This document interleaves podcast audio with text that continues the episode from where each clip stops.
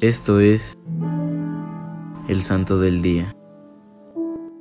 Hoy conoceremos la historia de Santa Clotilde. Esta santa reina tuvo el inmenso honor de conseguir la conversión del catolicismo del fundador de la nación francesa, el rey Clodoveo.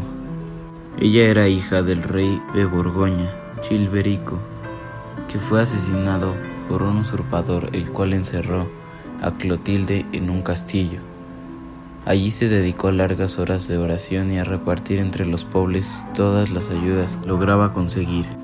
La gente la estimaba por su bondad y generosidad. Clodoveo, el rey de los francos, supo que Clotilde estaba prisionera en el castillo y envió a pedir a uno de sus secretarios para que, disfrazado de mendigo, hiciera fila con los que iban a pedir limosnas y le propusiera a Clotilde que aceptara el matrimonio entre ella y Clodoveo. Aunque este rey no era católico, ella aceptó, con el fin de poderlo convertir al catolicismo, y recibió la argolla de matrimonio que le enviaba Clodoveo, y ella por su parte le envió su propia argolla. Entonces el rey Clodoveo anunció al usurpador que él había contraído matrimonio con Clotilde y que debía dejarla llevar a Francia. El otro tuvo que aceptar. Clodoveo se hizo instruir por el obispo San Remigio y en la Navidad del año 496 se hizo bautizar solemnemente con todos los jefes de su gobierno. Fue un día grande y glorioso para la Iglesia Católica y de enorme alegría para Clotilde, que había realizado sus sueños desde tantos años. Desde entonces la nación francesa ha profesado la religión católica.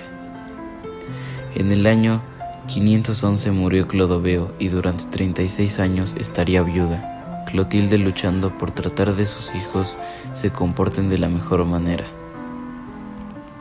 Sus dos hijos, Clotario y Chidelberto, se declararon la guerra y ya estaban los dos ejércitos listos para la batalla, cuando Clotilde se dedicó a rezar fervorosamente por la paz entre ellos, y pasó toda una noche en oración pidiendo por la reconciliación de los hermanos. Y sucedió que estalló entonces una tormenta tan espantosa que los dos ejércitos tuvieron que alejarse antes de recibir la orden de ataque. Los dos combatientes hicieron las paces, y fueron a donde su Santa Madre a prometerle que se tratarían como buenos hermanos y no como enemigos.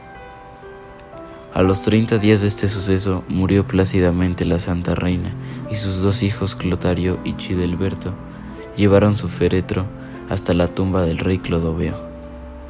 Así terminaba su estadía en la tierra, la gran santa que consiguió de Dios que el jefe y fundador de una gran nación se pasara a la religión católica, con todos sus colaboradores. Servidores Amoris Christi, Movimiento Amoris Mater, haz todo con amor.